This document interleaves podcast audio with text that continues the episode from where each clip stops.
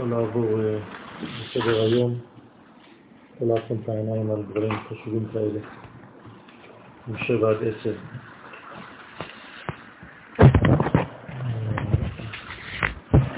מחילה מתקופם כל הזמן שלא הייתי.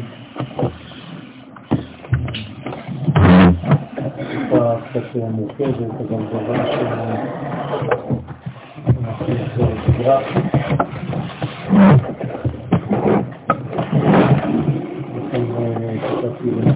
גם כן לקיים את השיעור הזה, שבדרך כלל אנחנו מקיימים כל שנה, לא לבטל ולאט לאט לחזור לשיעורים בעזרת השם עם המצב הבריאותי שלי מאפשר בעזרת השם. מזל טוב שרון, ותודה על כל האסמסים והסיפורים, גם שלא יכולתי לקבל שהגיעו, אבל אני מודה לכם מאוד. אה, היום הזה, יום אה, י"ז בתמוז,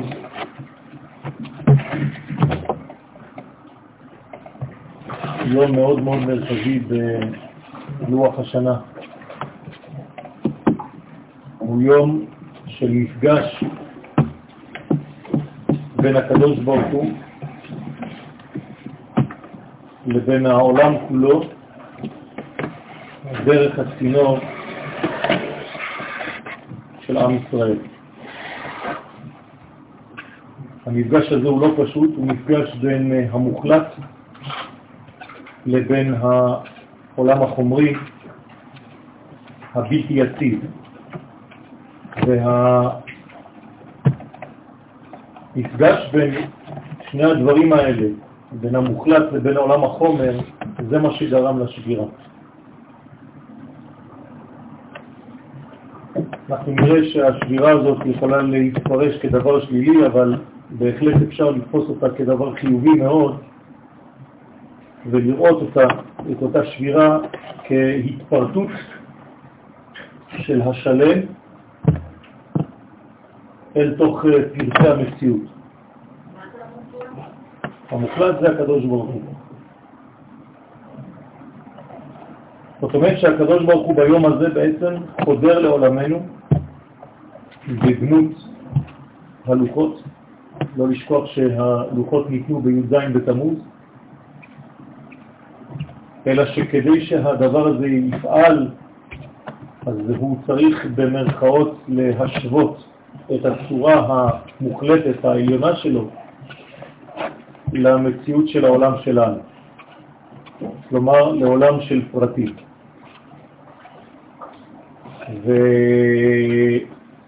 וזה גם סימן לשבירת הלוחות.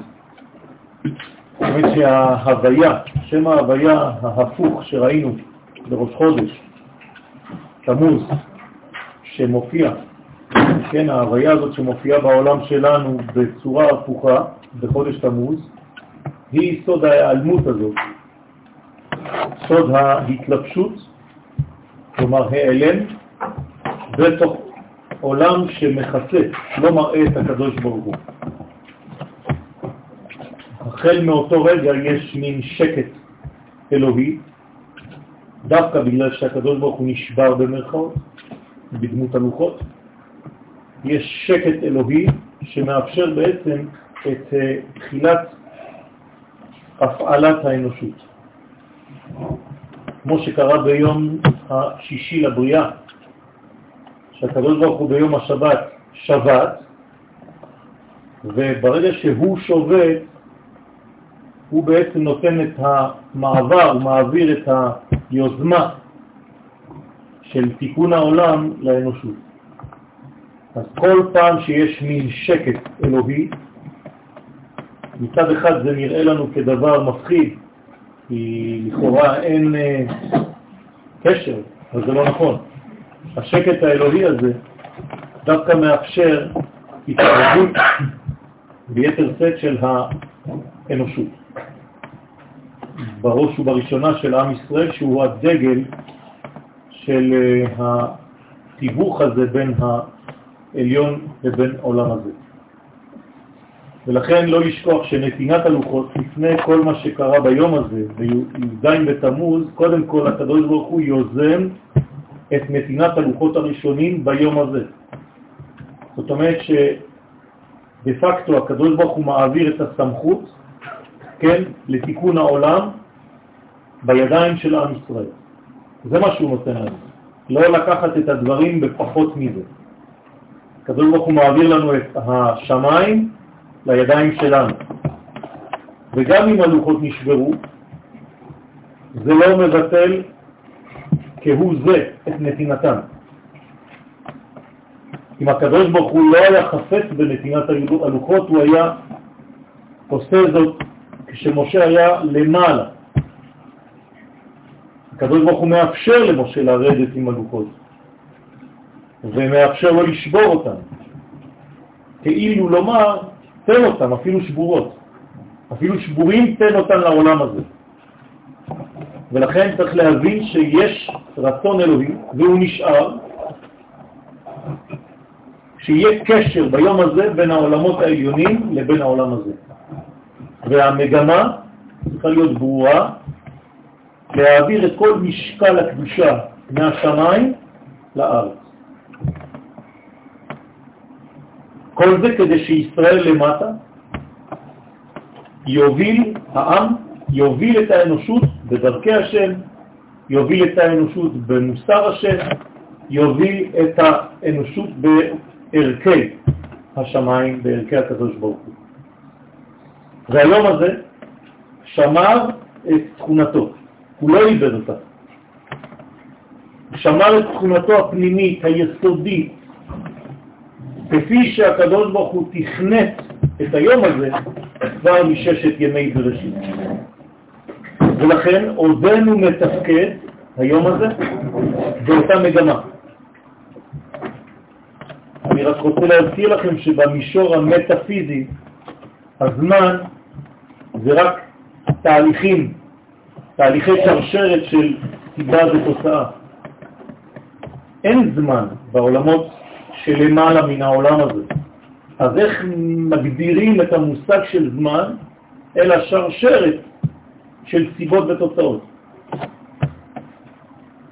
ולכן הזמן שאנחנו מציינים כאן בעולם שלנו, כן, כז' בתמוז, נשאר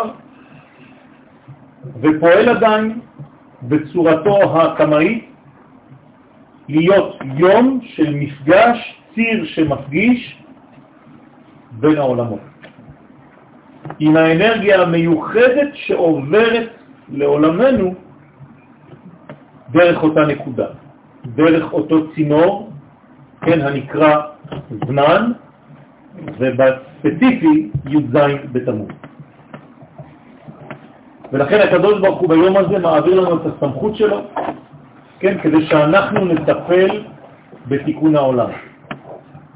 אז אם זה כל כך חיובי, כל מה שאני מנסה להסביר כאן, אז למה אנחנו מתייחסים ליום הזה כאל יום של אבל, של צום, של בכי, של צער? אז התשובה היא פשוטה. דווקא בגלל הפער בין האידאל הגדול של היום הזה, כפי שהקדוש ברוך הוא רואה אותו, עדיין, לבין היכולת של העולם להכיל את הכוחות שיש ביום הזה. הפער הזה בין הרצוי לבין המצוי, זה מה שגורם את המשבר, זה מה שגורם את השבירה. במילים פשוטות, כגודל הציפייה, כך גודל המשבר, כך גודל האכזבה, כשהדברים לא פועלים כראוי. אבל בכל זאת, הדבר הזה מוכיח שהקדוש ברוך הוא לא ויתר על היום הזה, לא ויתר על האיכות הזאת, והוא עדיין בציפייה, כן, שהצינור הזה יתחיל לפעול כראוי, כן, בזמן שבעצם אה, יהפוך את הימין מצער לשמחה. כלומר, אנחנו צריכים ליישם את כל מה שגנוז בתוך היום הזה ולהתחיל להפעיל את זה.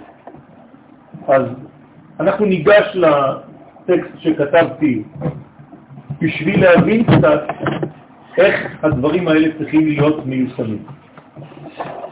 המשנה במסכת תענית מתאר מספר משברים שחלו, כולם, כן? בי"ז בתמוז, לאורך ההיסטוריה של עם ישראל.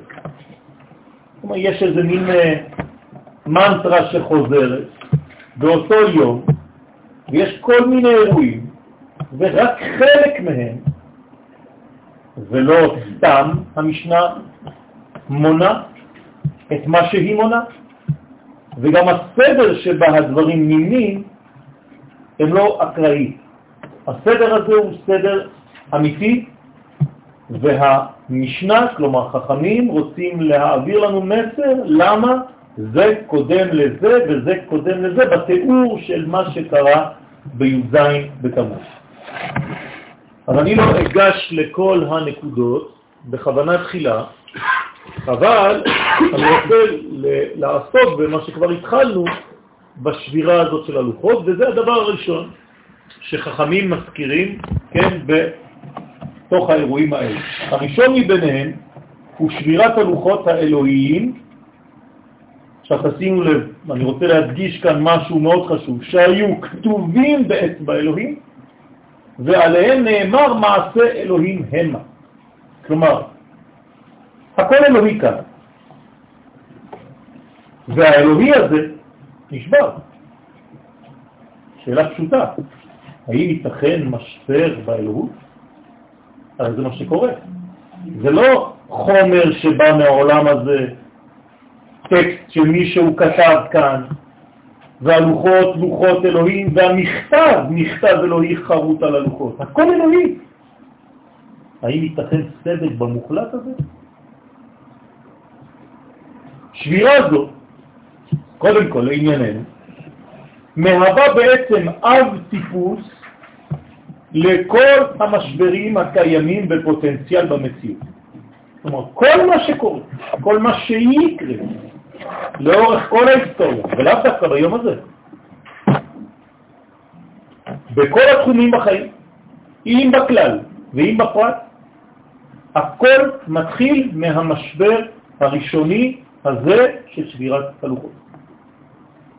זה פתח את הפתח לכל המשברים האפשריים הפוטנציאליים במציאות כולה. אז אני חייב לעסוק בדבר הזה ברצינות ולשאול את השאלה, אלא שקודם לכן יש להבין מה ששאלנו קודם, כיצד תיתכן בכלל שבירה בערכים שמימיים? איך אפשר לזה להבין דבר כזה? מה, הקדוש ברוך הוא נשבר? משהו ממנו יכול להישבר? איך יעלה על הדעת שמעשה אלוהי כדוגמת הלוחות יישבר? שאלה שמתחייבת.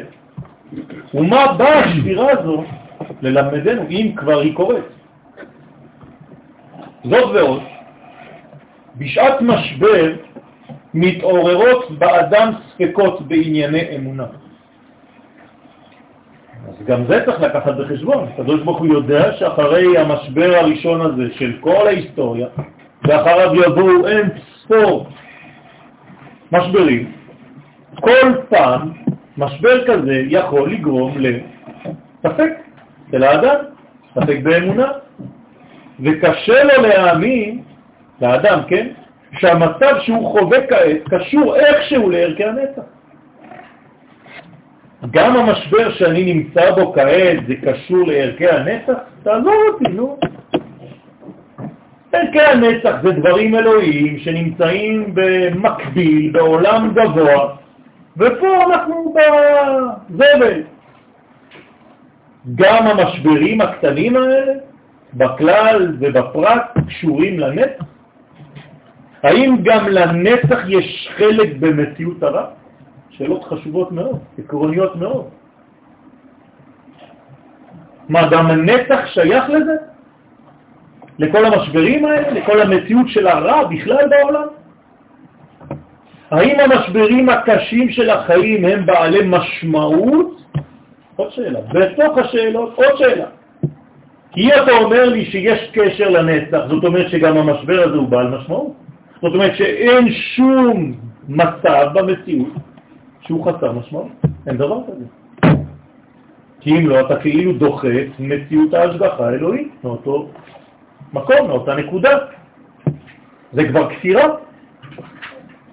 זו כבר כפירה בממלא כל עלמין וסובב כל עלמין לאתר פנוי מיני. אין מקום פנוי ממנו, אז איך אתה אומר לי שדווקא בנקודה הזאת הספציפית של הכאב הפרטי או הכללי שלך או הציבורי, לא חשובה איך. הקדוש הוא לא נמצא. עד שהם תופסים מקום בסדרו של עולם.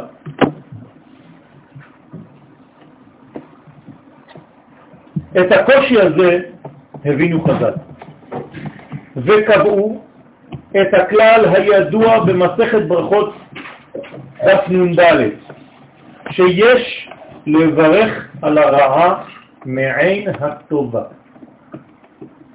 דבר מאוד קשה. חז"ל קובעים לנו כאן הלכה שצריך לברך ברכה גם על הדברים הרעים. מה יכול להיות הרע הגדול ביותר? היעלמות המציאות, מוות. וצריך לברך על מת. צריך לברך על המוות. ברוך דיין האמת. מה זה אומר?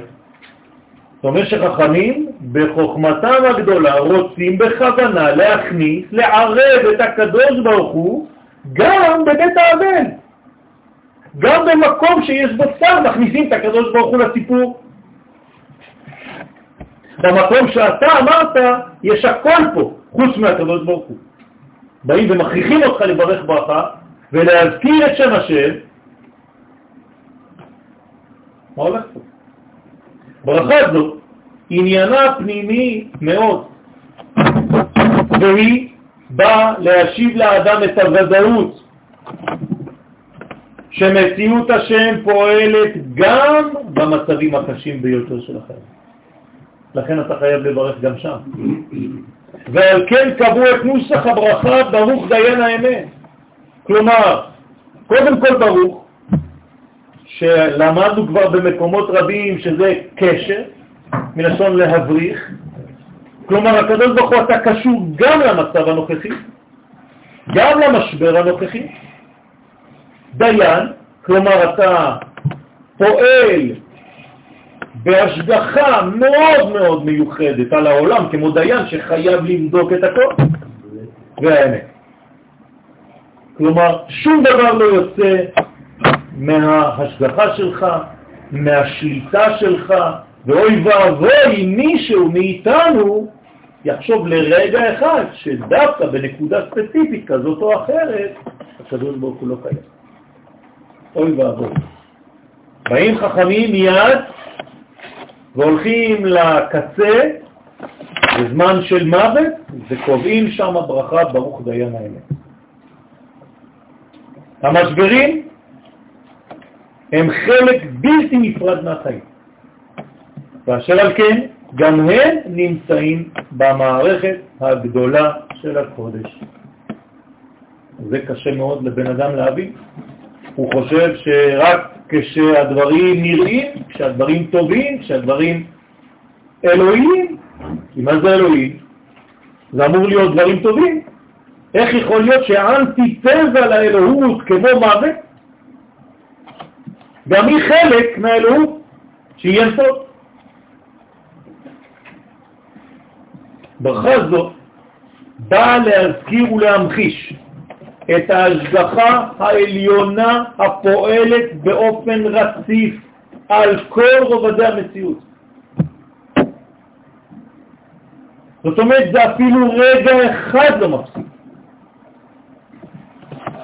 החולשות הן רק אצלנו. אבל אצלו התברך אין הפסק.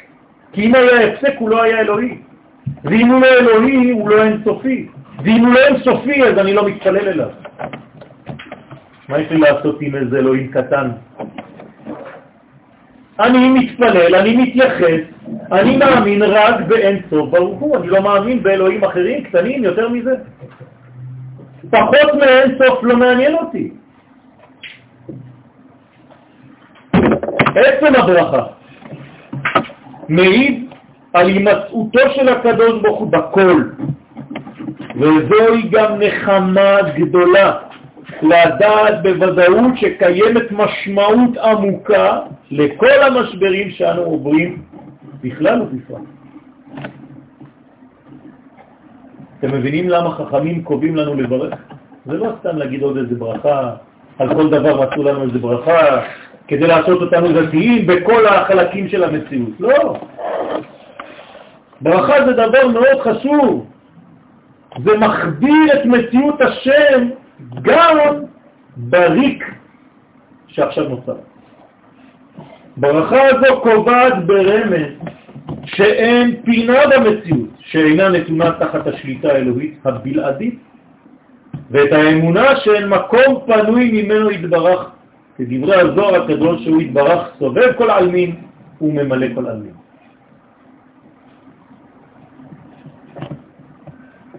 לכן חייב להבין את הדברים האלה, אנחנו חייבים לשנן אותם, להזכיר לעצמנו את הדברים האלה כל שנה מחדש, ואפילו כמה פעמים בשנה. ובמיוחד בימים האלה, המאוד מאוד מורכבים, של י"ז בתמוז, של תשעה באב, ימים של משבר לאומי כל כך גדול, כי מדובר במשבר לאומי, רבותיי.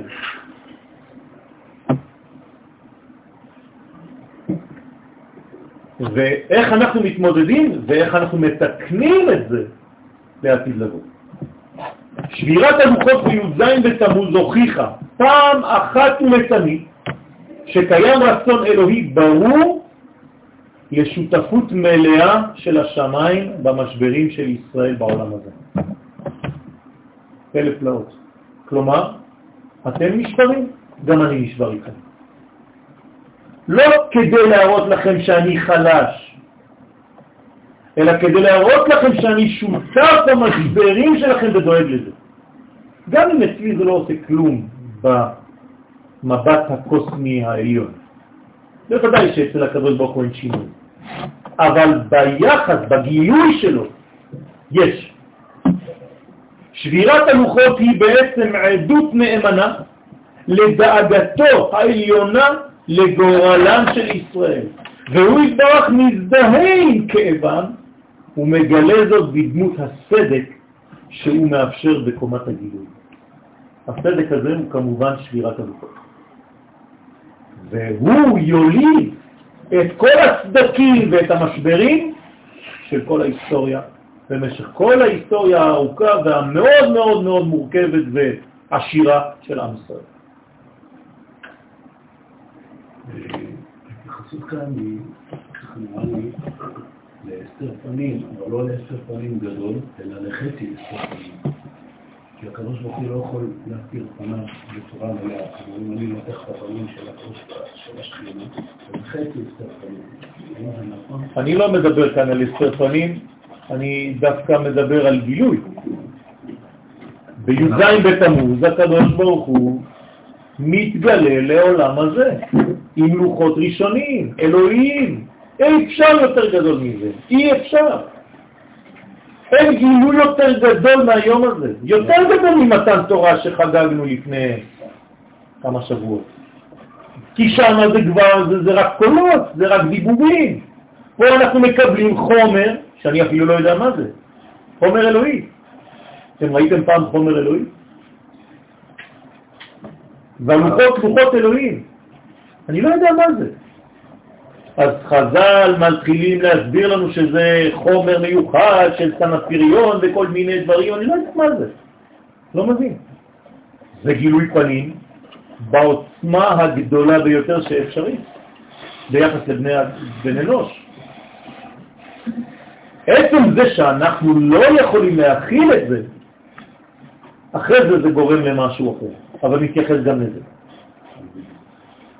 במסכת תענית, עכשיו תראו מה קורה פה, ואני רוצה להוכיח את השותפות הזאת בצורה מאוד מאוד מאוד ציורית, עד כדי המחשה כל כך גדולה שבחיים לא ראיתם דבר כזה. במסכת תענית, דף ד' עמוד ב', מלמד את המשנה בין היתר, בשבעה עשר בתמוז הופקעה העיר. אמרתי לכם שקרו הרבה דברים. לא באותה שנה, במשך כל הדורות. כן, אפשר להוסיף לרשימה גירוש היהודים מגוש קטיף, כן?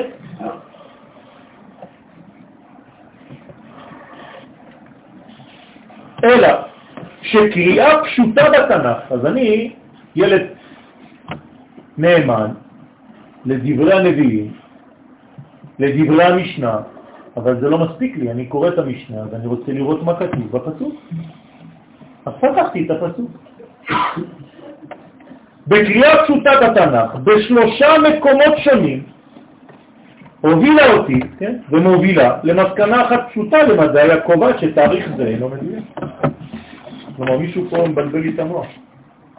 מה שכתוב במשנה זה לא מה שכתוב בנביא, סליחה. הרי בנביא ירמיה, ואני מביא עכשיו את המקור, נ"ב ו' ז', ובפרק ל"ט עמוד ב', ועוד מקום שלישי, בספר מלכים בכ"ה ג' ד', כתוב בפירוש, בחודש הרביעי, כלומר תמוז, בתשעה לחודש, ויחזק הרב בעיר ותיבקע העיר. כלומר, מתי יש בקיעת העיר? בתשעה לחודש, בט' בתמוז. מה החכמים במשנה באים ומבלבלים לי את המספרים וקובעים לי שזה בי"ז בתמוז? למה אתם שמים היום בכלל? אתם באיחור של שבוע. והשאלות המתבקשות, איך ייתכן? הבדל בין דברי הנביא לבין מה שהתרחב במציאות. כלומר, אני עכשיו הולך לראשון. מי קודם למי, הנביא או המשנה? הנביא. כלומר, אם המשנה קובעת שזה בי"ז בתמוז, זאת אומרת שהמשנה אומרת שהנביא קצת התבלבל. אני חייב לומר את זה. זה לא הפוך, שהנביא צודק והמשנה לא. כי המשנה באה אחרי זה, היא באה כאילו לתקן את מה שקרה אצל הנביא. וזה לא אומר שהוא טועה, יכול להיות שבט' בתמוז, מבחינת החומר, העיר נתקעה באמת, אבל משהו אחר, רוחני יותר, לא, לא, לא, לא, אנחנו מדברים בפשט. בפשט, בפשט, בפיזי, בחומות, ותכף נראה איך הגמרא מתמודדת עם הבעיה הזאת. מדוע אומר הנביא שירושלים מובקעה בתשעה בתמוז? בעוד שמדברי המשנה המציינת את התאריך המדויק אנחנו שמים פה היום. היה זה בי"ז בתמוז, והעובדה שאנו שמים ביום י"ז בתמוז ולא בתשעה. בוא. איך תיתכן טעות בנבואה? אוי ואבוי. אם הנביא מתבלבל, אז חלט, נגמר. לא חשוב, אנחנו מציינים, בסדר, אבל פה אני עכשיו עומד על נקודה של טעות, אני לא יכול לתת לזה לעבור. מה, יכול להיות שנביא מתבלבל? כן, הנה. איך תיתכן טעות בנבואה? אין בית מדרש בלי חידוש. והרי זהו דבר השם. דבר השם! הקדוש ברוך הוא המתגלה דרך פיו של הנביא, וכי הקדוש ברוך הוא התבלבל? כלומר, עכשיו אני כבר לא מדבר על הנביא, אני מדבר כי הנביא מה הוא? סך הכל מדיוס, רק צינור. תראו מה קורה. הלכתי ובדקתי בתלמוד. בתלמוד בבלי, במסכת תענית דף כ"ח עמוד ב', ישנו אכן ניסיון ליישר, אתם יודעים, הדברה ככה. קשה. אז יש ניסיון ליישב את הסתירה בין התאריכים, ושם נאמר, בראשונה, כלומר בבית ראשון, הובקעה העיר בתשעה לחודש, תמוז, ואילו בשנייה, כלומר בבית שני, אז הובקעה העיר בי"ז בתמוז, וחכמים בעצם התעסקו רק בבית השני, כי הוא קרוב אלינו. דחוק. וחז"ל קבעו את התאריך, תאריך הצום, לפי מה שאירע בחורבן הבית השני, שהוא קרוב יותר לזמננו. כאשר על כן אנו צמים היום בי"ז בתמוז דווקא, ולא בתשעה בתמוז. זה לא סיפק אותי. הלכתי לראות אם יש משהו בירושלמי. אלא שלאומה דברי התלמוד הבבלי, בא התלמוד הירושלמי במסכת תענית דף ד' הלכה ה', הוא מחדש דבר מדהים בשם רבי תנחום בר חנילאי, שאומר בפירוש קלקול חשבונות יש כאן. שימו לב,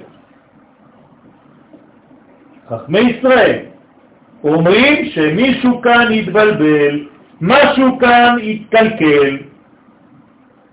הם לא אומרים שאנחנו טועים, שאנחנו צמים ביום הזה, לא. הם אומרים ברמז, כן, בעדינות, שאפילו אצל הקדוש ברוך הוא קרה שמה בלבול בחשבונות, ותכף נראה. אז בוא נראה, אה, אנחנו חייבים לבדוק את זה. נכון, נכון. בוודאי, בוודאי. כי עובדה, יש לנו עובדות בשטח, ואם העובדות בשטח הן כמו שהן, מאב לבן, זה יותר חזק ממה שהנביא אמר יום אחד. על הסמך שמאב לבן, כל שנה ושנה, באותו תאריך, אנחנו שמים באותו יום. ומאב לבן זה יותר הגיוני שזה יהיה טעות? לא, להפך. זה הרבה יותר חזק. אני אף פעם לא אשקר לבן שלי. אני לא אגיד לו שביום הכיפורים זה בתשיעי. שום דבר, אין דבר כזה, אחד אולי, אבל לא עם שלם. במשך כל הדורות, שאבא אומר לבן שלו, והבן אומר לבן, והבן אומר לבן, זה הדבר הכי אמיתי שיכול להיות. תמיד זה ויכוח, שאחד מצטט מקובלני מבית הדין. נכון, בדיוק. ברגע שיש בגמרא ויכוח בין תנאים, אחד אומר, אני, תסלחו לי כולכם עם כל ה... החיפושים שלכם, אני זוכר, בסוכה של אבא שלי היינו עושים ככה. כולם צודקים, נגמר הסיפור, הלכה כמותו. פשוט לא ייאמן. אני מסכים איתך, תראי, אני כותב את זה בפירוש. פשוט לא ייאמן. הגמרא מודיעה לנו מבלי להתבלבל שהייתה כאן טעות בדברי הנביא ושלא צריך לחפש תירוצים. האמירה כזאת פשוט אינה נתפסת בשכלנו. הייתכן שנביא יטעה בנבואתו? הרי דבריו אינם אלא גילוי דבר השם. ואיך אפשר לטעות בשם השם? אני שואל פה שאלות, אני לא מבטל לעצמי. לא זו מלבד, אלא שאם נבואתו אינה משקפת את האמת האלוהית הצרופה, הרי שמדובר בנביא שקר. אז מה ירמיהו? נביא שקר? חס ושלום. אתם מבינים? אני, אני, אני הולך עד הסוף, לא מפחד. אם אתה רוצה ללמוד, אתה צריך לדרוש. אתה צריך להיות אמיתי, לא לעשות כאילו. הגמרא ממשיכה ואומרת, עד שהתחלתי ככה להתעצבן, הלכתי לראות בהמשך, והגמרא הרגיעה אותי, או שעצבנה אותי קצת עוד יותר. מה אומרת הגמרא? משל למה הדבר דומה? למלך שהיה יושב ומחשב חשבונות. באו ואמרו לו, נשבע בנך, כלומר הבן שלך חז ושלום נפל בשבי, ונתקלקלו חשבונותיו.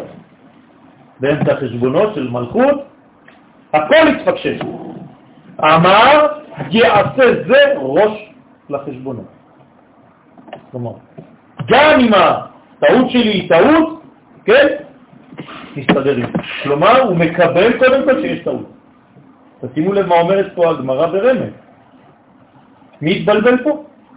הקדוש ברוך הוא, לכבודו ובעצמו. ייתכן דבר כזה? או שחכמים באים להודיע לנו משהו כל כך חמור, שגם אצל הקדוש ברוך הוא זה מורגש עד כדי כך שדיברה תורת ראשון בן אדם, בשבילנו זה טעות בחשבון. אתם מבינים מה אני אומר פה? ואני רוצה להעמיק ברשותכם ולהבין מה קורה בדבר הזה. חשבונותיו של המלך השתבשו עקב הבשורה אודות בנו אהובו. מה זה אומר? שהוא מושפע. שהוא מושפע קודם כל, שהוא אוהב את בנו. שהטראומה שהבן עכשיו חווה, מי חווה אותה בבשרו? המלך בעצמו. לזה אני רוצה להוביל אתכם. לא אכפת לי אם יש חשבונות או אין חשבונות והתבלבל, זה לא העניין שלי פה. מה שחכמים באים להודיע לי פה, גם אם כל הסיפור הזה הוא שקרי, הוא סתם המצאה, גם אם הם בדו את זה, זה לא מעניין אותי. המסר הוא חד וחלק. כואב לקדוש ברוך הוא כשכואב לעם ישראל. עד כדי כך שאפילו החשבונות שלו מתקלקלים. המסר ברור, ישנם מצבים שהופכים את כל הסדרים הרגילים. כלומר, אני אגיד את זה בהפוכה, אם לא היה קלקול בחשבון, זה היה אומר שהקדוש ברוך הוא ממשיך את סדר היום כאילו לא קרה כלום. ואז היינו באמת בוכים. לא הייתי מסוגל לקרוא את השיעור. זה מרגיע אותי מאוד שהקדוש ברוך הוא יתבלבל בחשבונות שלו. מאוד. זה אומר לי שהקדוש ברוך הוא כל כך דואג למה שקורה לי, שהוא מסוגל להתבלבל כשהוא עושה חשבונות בקשר למלכות. אתם יודעים כמה זה מרגיע, כמה, איזו נחמה זה?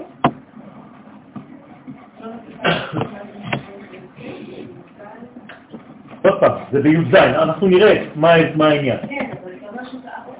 כן, טעה בחשבון, זאת אומרת,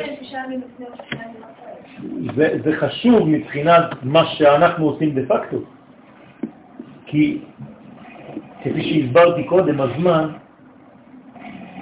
במטאפיזי הוא לא קיים, אבל כשדבר, כשאנרגיה חוצה את העולם שלנו, זה כאילו יורד וחוצה את שכבת האוזון. מתי המאורע הזה חדר לעולמנו? זה חשוב מאוד לדעת. כי אם זה בט' או בי"ז, זה משנה לי את כל הדברים פה. האריזל קבע ימים שבהם אסור להתחיל בהם שום דבר. אחד מהם י"ז בתמוז. כלומר, אם אתה רוצה לקבוע או להתחתן או לקבוע משהו חדש, לקנות רכב, אז תקנו אותו היום. למה? כי יש בחדירה הזאת מהאינסוף לסוף דבר שהתפקשש באיזושהי תקופה, שזה השאיר את חותמו לכל הזמנים, עד שבעזרת השם הקדוש ברוך הוא יהפוך את הסדרים, שאנחנו נהפוך את הסדרים, כי הדברים ניתנו כבר אלינו, הלוחות פה. בסדר? זה כבר ההמשך.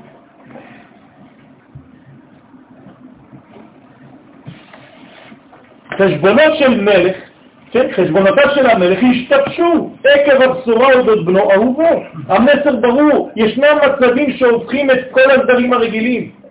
תקופות בהן אי אפשר להמשיך בסדרי החיים הרגילים. אסור להמשיך. כלומר, זה מסר אלוהי. גם אני, הקדוש ברוך הוא, לא ממשיך בסדר האלוהי שלי. אני מבלבל את הדברים, והחוסר סדר הופך להיות הסדר הזה. הבנתם? כלומר, ישנם זמנים בחיים שדווקא כשאתה לא מסודר, זה הסדר. כי אם היית מסודר בזמן שהעולם לא מסודר, אתה לא בסדר. אתם מבינים מה אני אומר?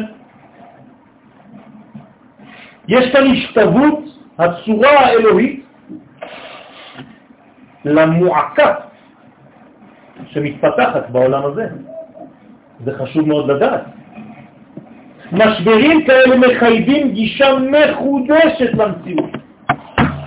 כלומר, הקדוש ברוך הוא, אני עכשיו מוסיף משהו שלא כתבתי. עושה בכוונה להתבלבל בחשבונות שלו, כדי להודיע לנו שגם אצלו הסדר השתנה. גישה מחודשת למציאות וסדר חדש העומד לפעמים בסתירה מוחלטת עם הסדר הבסיסי.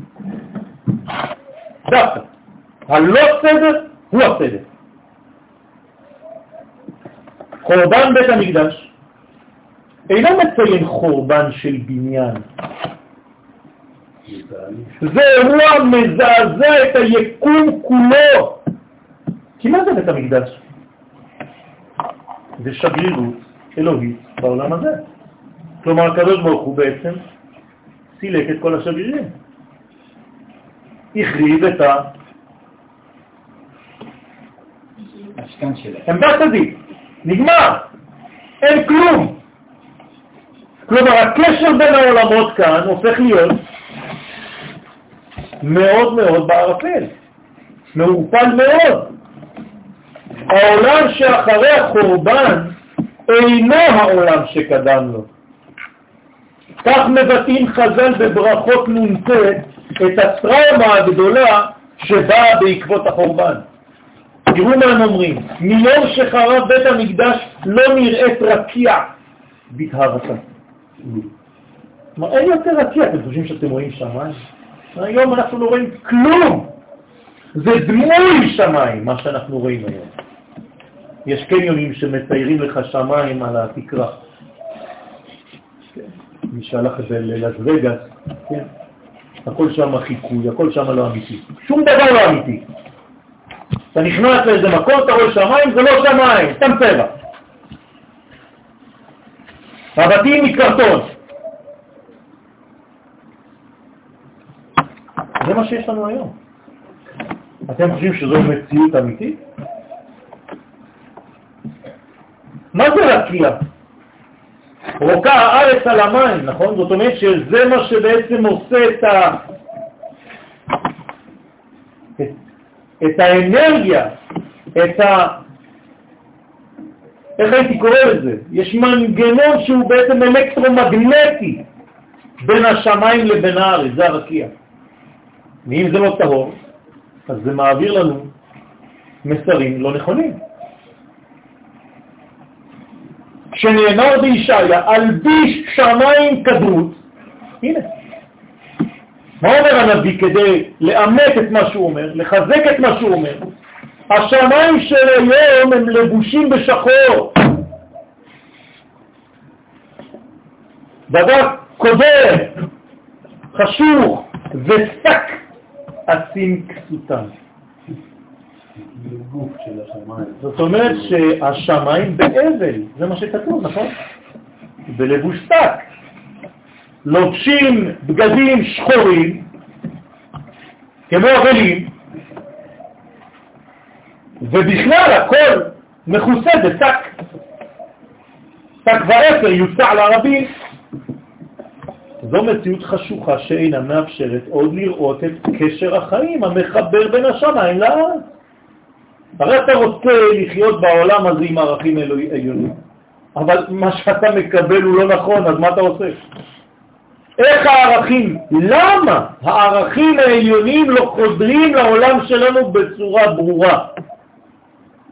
למה אנשים כל כך בורים? למה אנחנו חוזרים על אותן טעויות כל פעם מחדש? למה? בכלל ובפרט. למה אנחנו לא מבינים את הדברים שנראים לאדם הפשוט כל כך ברורים? מה? מה זאת אומרת הם לא ברורים? הם אף פעם לא ברורים. רוב הזמן הם לא ברורים. מדי פעם אנחנו מקבלים בירור. אני שואל למה? למה השמיים האלה, במקום להעביר לנו מסרים נקיים, כן? אתה רואה מטושטש, מלוכלך. החשבונות מתקלקלים עד כדי ערפולם של גילויי הערכים השמיימיים בארץ. הכל נהיה ערפילי. זאת סטייה מן השורש, רבותיי, אנחנו בעולם ש... שהוא לא מגלה את הערכים האמיתיים כפי שהם למעלה, הוא סוטה. והסטייה הזאת, מה היא עושה? מולידה בלבול נוראי בכל הסדר הבריא של המציאות. והבורא ממחיש בזאת את הרגשת הכאב של ישראל למעלה. כלומר, כל זה כדי להודיע לנו שהשמיים לא ממשיכים בניהול רגיל. גם בשמיים יש בלגן. זאת השכינה, אנחנו מדברים על השכינה. השמיים כאן זה החלק התחתון של קודש הברית. בסדר? כמובן שבעצמותו אין שינוי, אבל בגילוי שלו, שזו השכינה, אז היא חובקת אשפתו. היא בתוך האשפה. השכינה בזבל. זה מה שכתוב, אני אומר את זה רק במילים מודרניות. לשון חכמים, חובקת אשפתו. כן, מתחבקת עם האשפה. זה לא יותר יפה, תאמינו לי. וכדברי הפסוק בתהילים, עמו אנוכי בצרה. אומר לנו את זה הנביא. דוד המלך אומר לנו את זה. אתם חושבים שאתם בצרה לבד? אני איתכם. זה מה שהוביל לשיבוש החשבונות ולאותה טעות יצא בתאריכו של הפרדס. דברי התורה כלשון בני אדם, זאת אומרת, בפשט ממש. התורה עושה בכוונה ומתבלבלת בכוונה, כמו שבן אדם מתבלבל כשיש לו בלגן בראש, כשיש לו בעיות וכל מיני צרות. ולכן, הכאב האנושי מורגש כביכול גם בשמיים. עם זה אני רוצה שנצא מפה. לא כדי להגיד לנו, טוב, אז כולם סובלים. עוד מעט נראה למה. הכאב העליוני מתואר בדברי הנביא ירמיה, עכשיו עוד יותר גרוע מכל מה שאמרנו עכשיו. הנביא מתאר מה קורה שם למעלה. תראו מה הוא אומר. במספרים תבכה נפשי מפני גבה. עכשיו אני הולך לסיבה. מה זה, קודם כל, מה זה במסתרים תבכה נפשי מפני גבה? אז הגמרא שואלת בחגיגה דף ה' עמוד ב', מהו במסתרים? מה זאת אומרת במסתרים? מה, מה זה המקום הזה במסתרים? אמר רבי שמואל בר אוני, משמו של רב, מקום יש לו לקדוש ברוך הוא שבוכה בו. ומסתרים שמו. כלומר, הקדוש ברוך הוא הולך, כי דברים לא בוכים, אז הם הולכים מסתתרים, ושם הם בוכים. הקדוש ברוך הוא יש לו חדר שנקרא מסתרים, ושם הנפש שלו בוכה. לא יודע מה זה. הנפש האלוהית בוכה בחדר הזה. גלה לנו. בגלל שזה לא במסתרים כמו שאתה חושב, זה חלק שנקרא מסתרים. זאת אומרת שיש מקום שנקרא כך, ותכף נבין, השאלה שלך במקום, כן, ששם הוא בוחר, למה הוא לא בוחר בגלוי? שיפה בגלוי, למה הוא לא בוחר בגלוי? למה הוא צריך ללכת למקום הזה שנקרא מסתרים? במסתרים תבכה נפשי. עכשיו, זה לא מה שמעניין אותי עכשיו הכי הרבה. למה? האם הוא בוכה או לא בוכה, ואיך קוראים לחדר שהוא נכנס בו כדי לבכות? לא, לא. למה הוא בוכה? מפני גבע. מה זה מפני גבע? ומהו מפני גבע? תקשיבו טוב, תקשיבו טוב אבל. אמר רב שמואל בר יצחק, מפני גאוותם של ישראל שנתלה מהם ונתלה לגויים. אתם שומעים טוב?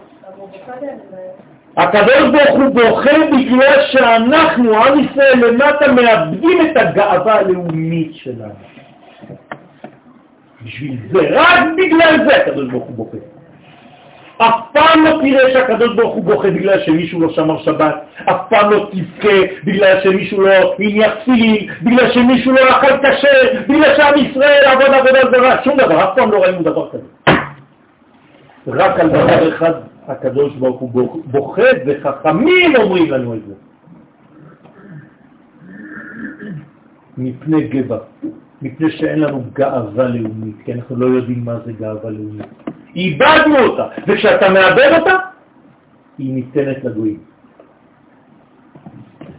רבי שמואל בר נחמני אמר, גבה, גבה מלשון גו, גו מלשון או גאווה וגם דבר פנימי. כלומר, הדבר הפנימי ביותר בישראל זה הגאווה הלאומית. מפני גאוותה של מלכות שמיים שנתלה. כלומר, אם לא הבנת, אז בא רבי שמואל ונותן לך את השכבה השנייה, ואומר לך, אתה יודע מה זה בכלל גאוותם של ישראל? זה המלכות, מלכות שמיים, זה אותו דבר. הרי איך הקדוש ברוך הוא גאה? גאות לבש, לבש אדוני עוד להתעזר. מה זה הגאווה שהקדוש ברוך הוא מתלבש בה? תענו לי, זה לא שאלה רטורית. אנחנו, עם ישראל, כשאני מגלה כוח, עוצמה, אומץ, גבורה. מה? אני אומר, למה זה חרב? אנחנו עכשיו אחרי חזרת לארץ ישראל, אבל זה זמן חורבן. אני עכשיו לומד על מה קרה בי"ז בתמוז. כשהגאווה הלאומית של ישראל נשברת ומושפלת, שזה מה זה אומר? זה הבסיס לכל הגלות. הבסיס לגלות זה שנעלמה הגאווה הלאומית, והבסיס לגאולה זה שהגאווה הלאומית חוזרת. לפני שחרב הבית, כאילו, איבדנו את הגאווה הלאומית? בוודאי. ברגע שאתה כבר שוכח, ברגע שהפכת את היהדות לדת,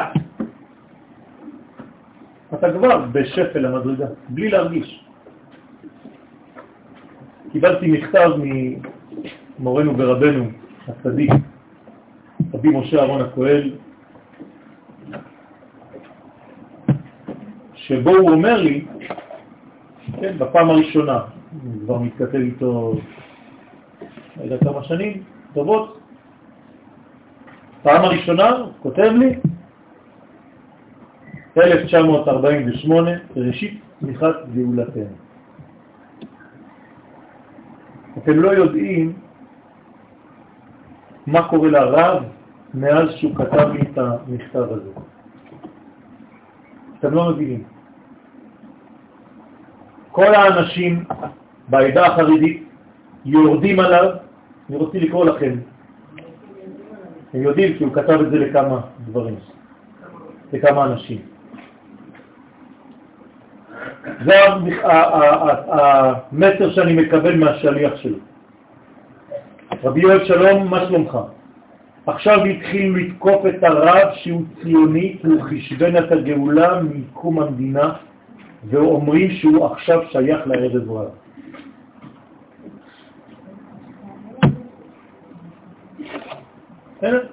כלומר, אנשים שכל החיים שלהם, הצדיק, הצדיק, הצדיק, ברגע שהוא אמר להם משהו שהוא פתאום נוגד את מה שהם. ערב רב.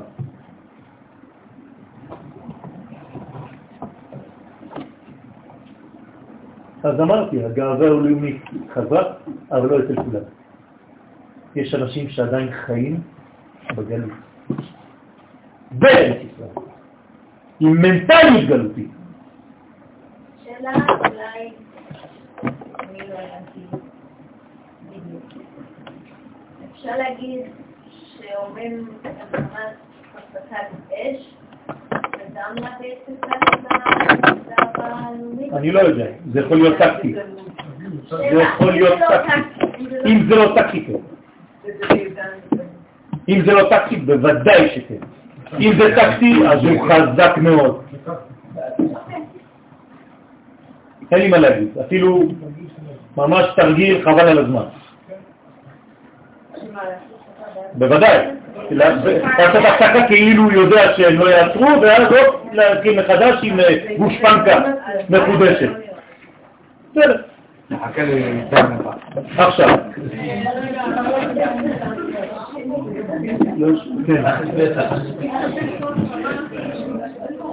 מי שנותן כוח לרע, נותן מציאות לרע. כן, קדוש ברוך הוא.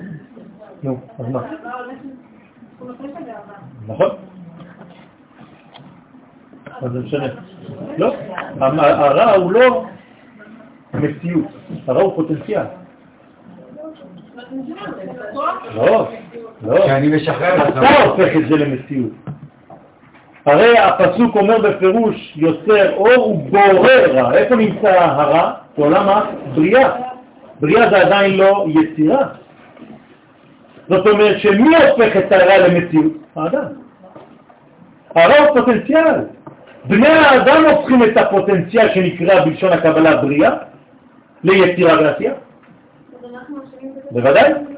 אנחנו לוקחים את הדבר הזה שהוא נמצא בפוטנציאל בלבד והופכים אותו על ידי היצר לעשייה רע, אז זה שלום.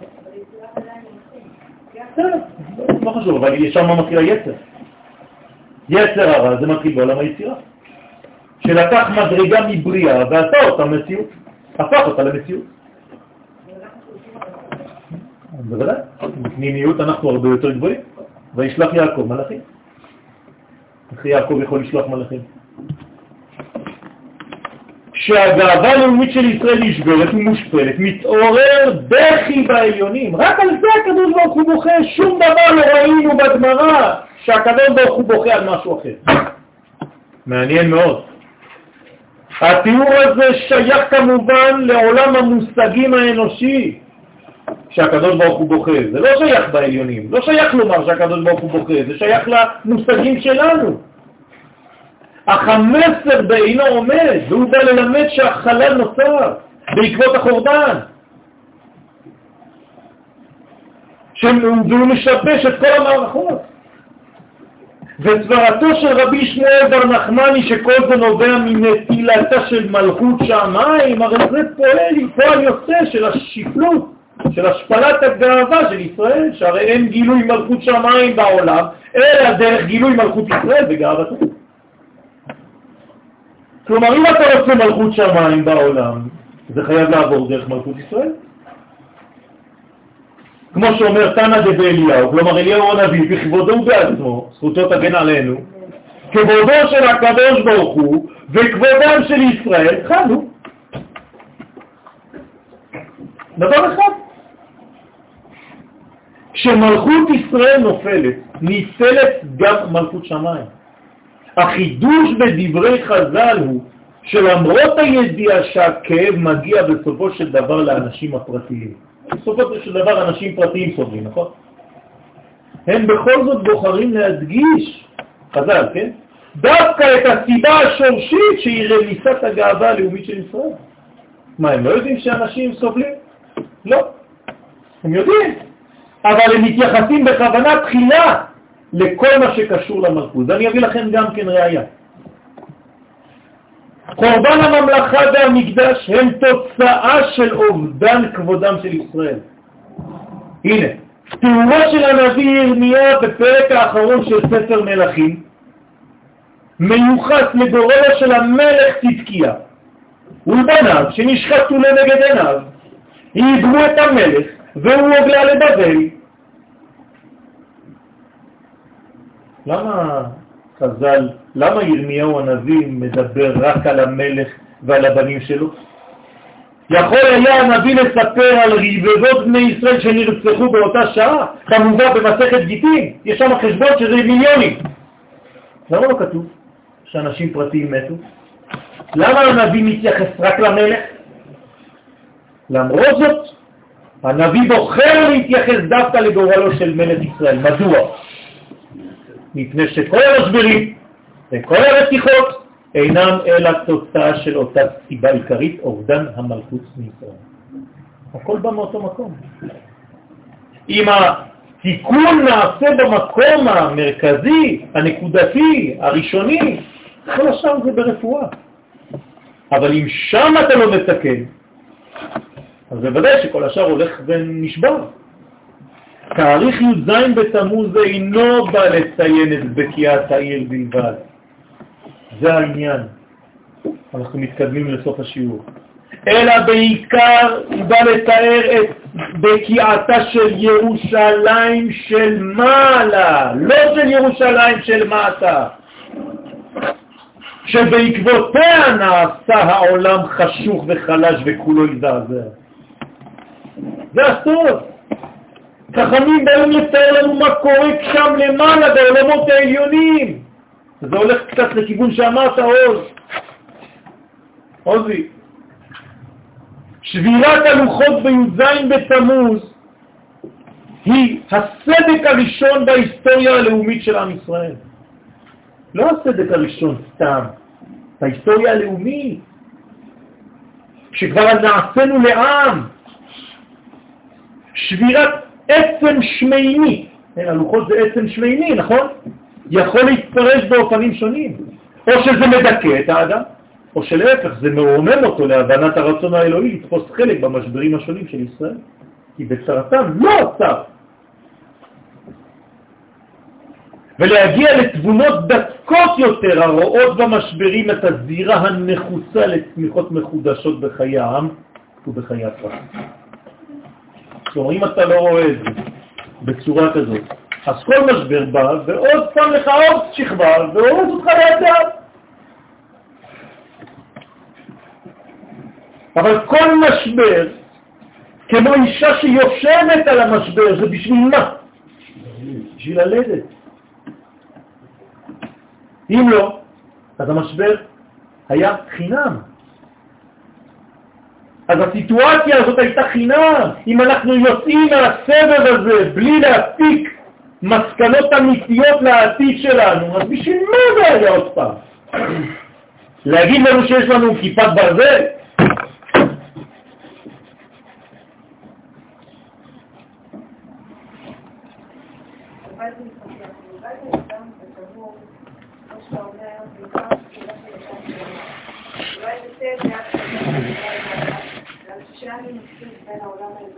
לא, לא היה טקסט בכלל.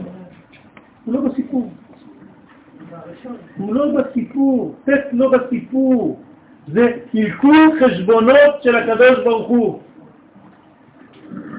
לכן לא תצייני בכלל את התאריך הזה. את מציינת ט' בתמוז? כלום. הרי שבירת הלוחות, עם כל הכאב שיש בה, הניבה בסופו של דבר תוצאה חיובית בגילוי הלוחות האחרונים. נכון? נשברו הראשונים, לא רק שהם לא נעלמו, כמו ששמע גם את השבירות, את השברים, וגם קיבלנו את הלוחות השניים, שהם הרבה יותר קרובים למדרגת האדם, לתורה שבעל פה. הצער עצמו הוליד נחמה, שיש לברך עליה. ועובדה זו באה לחזק בנו את האמונה שכל מצב בחיים, ואפילו המורכב, גונז בתוכו משמעות פנימית וסיבה עמוקה. זאת ועוד, המשבר מפנה גם זמן איכות. תראו כמה זמן יש לאנשים היום. מכריחים אותם, הם לא הולכים לעבודה, פחות עושים דברים, יותר נמצאים במשפחה, יותר נמצאים בממ"ד, כן? זה זמן איכות. זה זמן איכות. זה הזמן שצריך לעשות בו חשבון נפש הגדול ביותר. לא סתם להעביר את הזמן עד שזה יפסיק בחוץ, אלא להפך, אם כבר אנחנו פה, אם כבר אני מבוטק למיטה, אני צריך לעשות חשבון נפש, כי אין לי זמן אחרת. אני רק ממקום למקום. זמן שנשמנם מכל השידורים, הפחות חשובים באותו רגע, לטובת הנושא המרכזי הגנוז במשבר, ושאותו יש להבין כדי להפיק את התועלת המרבית לצורך התיקון. למשל, ישיבת השבעה בבית האבלים מכריחה את בני הדייט להתפלות מכל הנושאים האחרים. זה איש עסקים, חבל על הזמן, אתה לא רואה אותו, אפילו אי אפשר להתקשר אליו. עכשיו הוא כמו ילד קטן, יושב פה שבעה ימים עם גרביים, הוא יחף ולא זז, עם האחים והאחיות שלו. מי הכריח אותו? יש כאן הכרח. מכריחים אותך להתפנות מכל הנושאים האחרים לטובת חשבון נפש מעמיק ומחודש ביחס לעיקר ולטפל בחיים. דווקא בזמן, בזמנים של חושך, מופיעים הבדלים דקים שלא נראו לאור, לאור היום. דווקא. הרי איך אתה רוצה לראות נקודות של אור? דווקא בזמן חשוך. באופן פרדוקסלי מאפשר החושך לזהות ניצוצות קטנים של טוב שקשה לראות אותם באור גדול. מכת חושך שקדמה ליציאת מצרים היא דוגמה מצוינת. דווקא במכת חושך ניצלו ישראל את מצרים וביררו מהם, ממש בירורים, נקטו מהם את חלקי האור השייכים להם שהיו שבויים בגלות. אז עוד פעם, אם אני נשאר ברובד הסיפור הפשוט שהייתה מכת חושך ואז אמרו לי לך תביא איזה משהו כדי שתצא ממצרים עם איזה כלי, משהו כי אין לך כלום. נו, אז באמת, מי שלומד את התורה ברמה כזאת, חבל על הזמן. חבל על הזמן. מה דודך מדוד היפה בנשים? תהי! אומר הבן איש חי, מי שלומד תורה ברמה כזאת, אומרים לו לצאת מגן עדן. תחזור מגלגול, לא עשית כלום בעולם הזה. אותו דבר ביאתנו לעולם הזה. אלא בשביל מה באתי לעולם הזה? כדי ללקט ממנו את הניצוצות, את כל מה שאני יכול. ואת רוב הזמן אני מעביר בשידורים שלא שייכים בכלל, אבל בכלל, למדרגה האמיתית.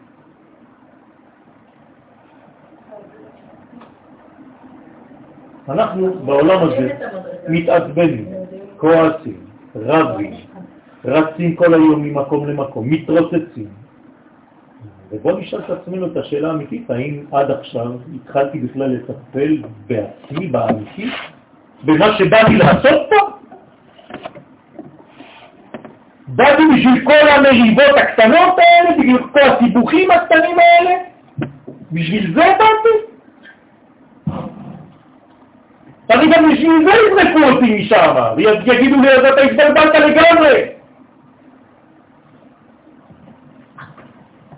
עוד דוגמה, בימי שמואל הנביא, כאשר השיבו את ארון האלוהים למחנה ישראל, כן, אתם יודעים שחטפו אותו, הם, הם אוהבים לחטוף, הפלישתים. לא החזירו את זה. בני ישראל החזירו את הארון.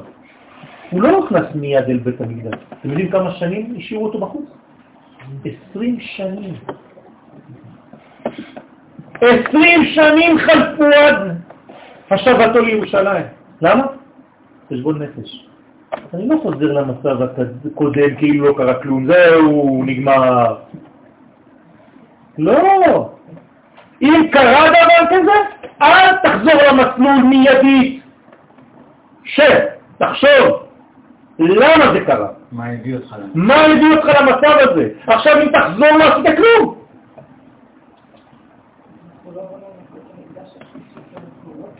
יפה מאוד. העיכוב היה נחוץ לאומה, כלומר לחשבון נפש לאומי מחודש לפני החזרה, החזרה לשגרה. אז אין שגרה, אחרי. בוודאי שאין שגרה. אחרי זה אסור זה- לך לעשות. בוודאי, נכון, גם זה, גם לא. זה נכון, אני אומר חזרה לשגרה זה לשון בני אדם של היום, אבל אסור לחזור לשגרה. אתה במקום אחר, זה שגרה עליונה יותר. חזרתנו לארץ ישראל אחרי אלפיים שנות גלות. היום, היום. למה זה לקח כל כך הרבה זמן? למה אלפיים שנה היינו בחוץ? זה שבעה של אלפיים שנה. ישבנו שבעה, אלפיים שנה. כלומר, הקדוש ברוך הוא נתן לנו אלפיים שנה לחשוב. יש אנשים שזה לא מספיק, הם ממשיכים. כן? כתבו אליי היום מלא מצרפת, כי מסכנים, סגרו אותם באיזה בית כנסת בפריז, וחמשת אלפים מוסלמים, והם היו בתוך בית הכנסת. אוי אוי אוי, אז כתבו לי ככה, וואו, איזה פחד, פחדנו, ראינו מה קורה בפריז, עם כל השוטרים, עם כל העשן. וכתבתי להם, חמורים מארץ החמורים שכמותכם. אתם לא סגורים בתוך בית כנסת, אתם סגורים בתוך מסגד אחד גדול. הגלות כבר נגמרה, ואתם שם משחקים בילדים בגנון, בעוד שהשחקנים האמיתיים נמצאים פה עם, ה... עם האמת הצרופה שנמצאת פה. על מה אתם מדברים בכלל? אתם לא מתביישים בכלל לכתוב לי אס.אם.אס על דבר כזה, או, או מייל על דבר כזה?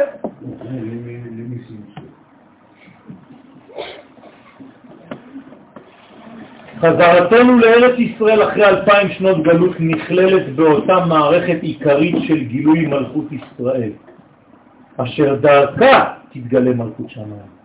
זה מה שאנחנו עושים היום. אלפיים שנות חשבון נפש עמוקות וכואבות היו נחוצות להם לישראל כדי שיפנימו ויתקנו את סיבת החורבן. אלפיים שנים כדי להגיע אל ההחלטה שלא לחזור עוד על הטעויות שבעקבותיהן יצאנו לגלות. חייבים אנו יותר מאי פעם ללמוד את הנושא העיקרי של התורה. מהו הנושא של התורה, רבותיי? אני משתולל בכל הארץ כדי רק להעביר את הדבר הזה. נושא אחד, מלכות ישראל, מלכות השם. זה הנושא, תפסיקו לבלבל את המוח עם כל מיני דברים שוליים. זה הנושא העיקרי. ולהבין שאינה יכולה להופיע בעולמנו, אלא בדמותה של מלכות ישראל. עלינו להשיב לעצמנו את הגאווה הלאומית שנפלה לעפר לפני אלפי שנים, כדי להפסיק את בחיית השמיים. אנחנו אמונים על זה שהקדוש ברוך הוא יפסיק לבכות. הרב קוק זצ"ל כותב בפירוש בספר משפט כהן ושאלות ותשובות של"ז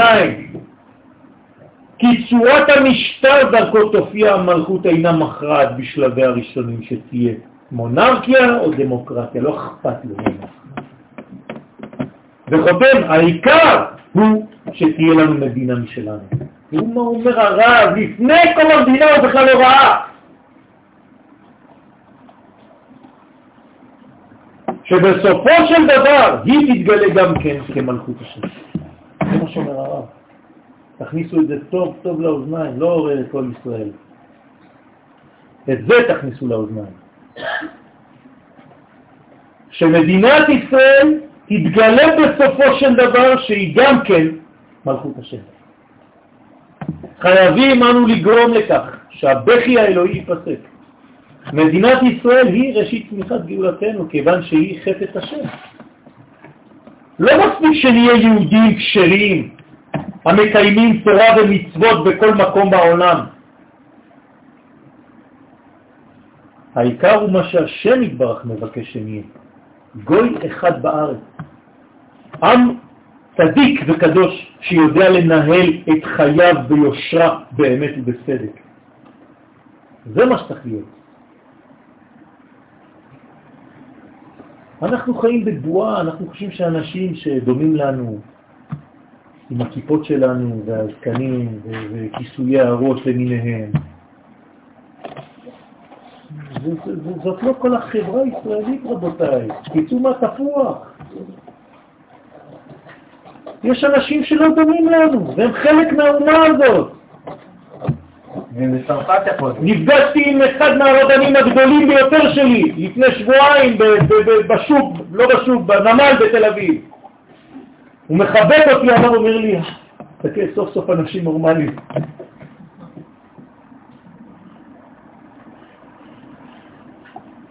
אתם מבינים? גם עיסוקנו בתורה חייב להתרחב. ולהפוך לגילוי אלוהי של ממש המופיע בכל מערכות העם בארצו, בחברה, בכלכלה, בצבא, בפוליטיקה. עד אשר כל פינות המציאות תהיינה מלאות בערכי השמיים. אין פינה שיכולה להיות ריקה מזה. ובאמצעותן נקדש את שם השמיים בעולם.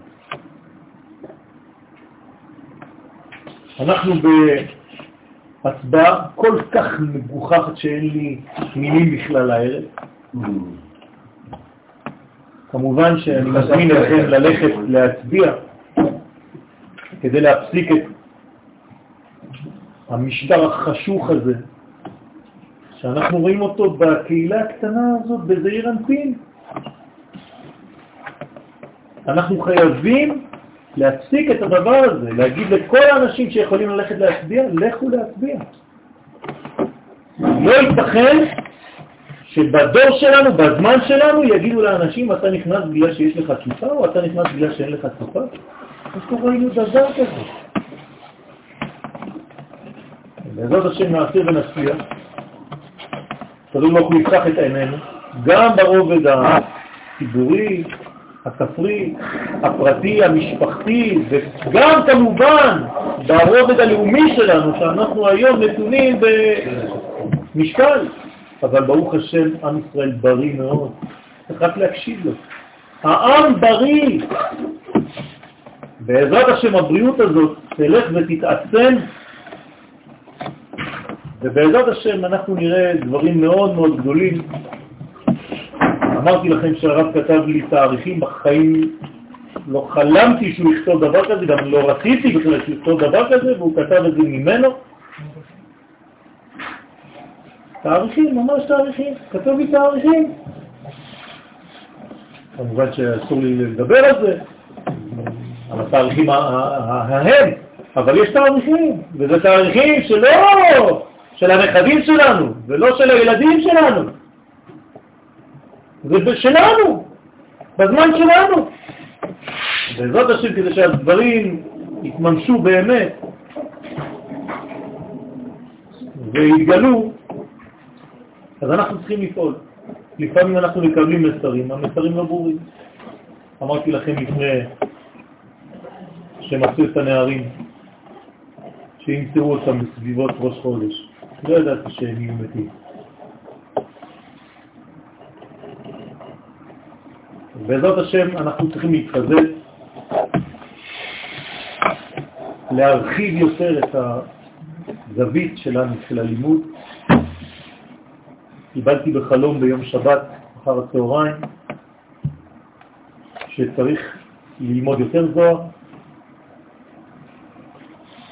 באו ממש, אמרו לי, צריך ללמוד יותר זוהר. תגיד לחברים, לתלמידים, ללמוד יותר זוהר הקדוש. בפירוש. באו ואמרו לי את זה, וגם נתנו לי, אני אומר לכם את זה כי ביקשו ממני לומר את זה בחלום, זה, זה קצת מורכב, אבל אני לא, לא יודע איך להעביר את זה, אבל תכלס קיבלתי איזה מין ייחוד כן, ייחוד, כלומר צירוף של אותיות שאני צריך לכתוב על קלף כשר, צריך לעטוף אותו במזוזה, וכל מי שמהחברים חפץ, כתבו לי שזה ישמור על האנשים, על הבתים, על כל המציאות. אז אה, עוד לא התחלתי לעשות את זה, כי לא ידעתי איך לזה, אמרו לי, אמרנו לך כבר לפני ארבע שנים משהו, עכשיו להוסיף לך את זה, אז אה, תמשיך בכיוון הזה ותעשה ככה וככה. ממש חלום כזה ברור, כאילו בלי שאני צריך לפרש, בלי כלום. נקי. בעזרת השם, מי שרוצה את הדבר הזה, אני אתחיל אה, לעשות את זה, בלי נדר, בעזרת השם, הזמנתי כבר אה, כמה עשרות מזוזות, ו... לא, לא. מזוזה שתיקחו איתכם עליכם, או שתהיה בתוך ארנק, בתוך הבית, בתוך התיק שלכם, בתוך, לא חשוב, עם, עם, עם הייחודים האלה שעוטפים את המזוזה. יש לי שאלה. אה, אתמול הייתי בשיעור, ולא צריכים לשאול את הרב שלי, ואני אשמח מאוד אם יהיה הרב אליהו ברנר, שהוא ניצול שואה, הוא נתן אתמול שיעור על האיש ז"ל בפניו. הוא אמר גם שישנם עשר שלבים שבהם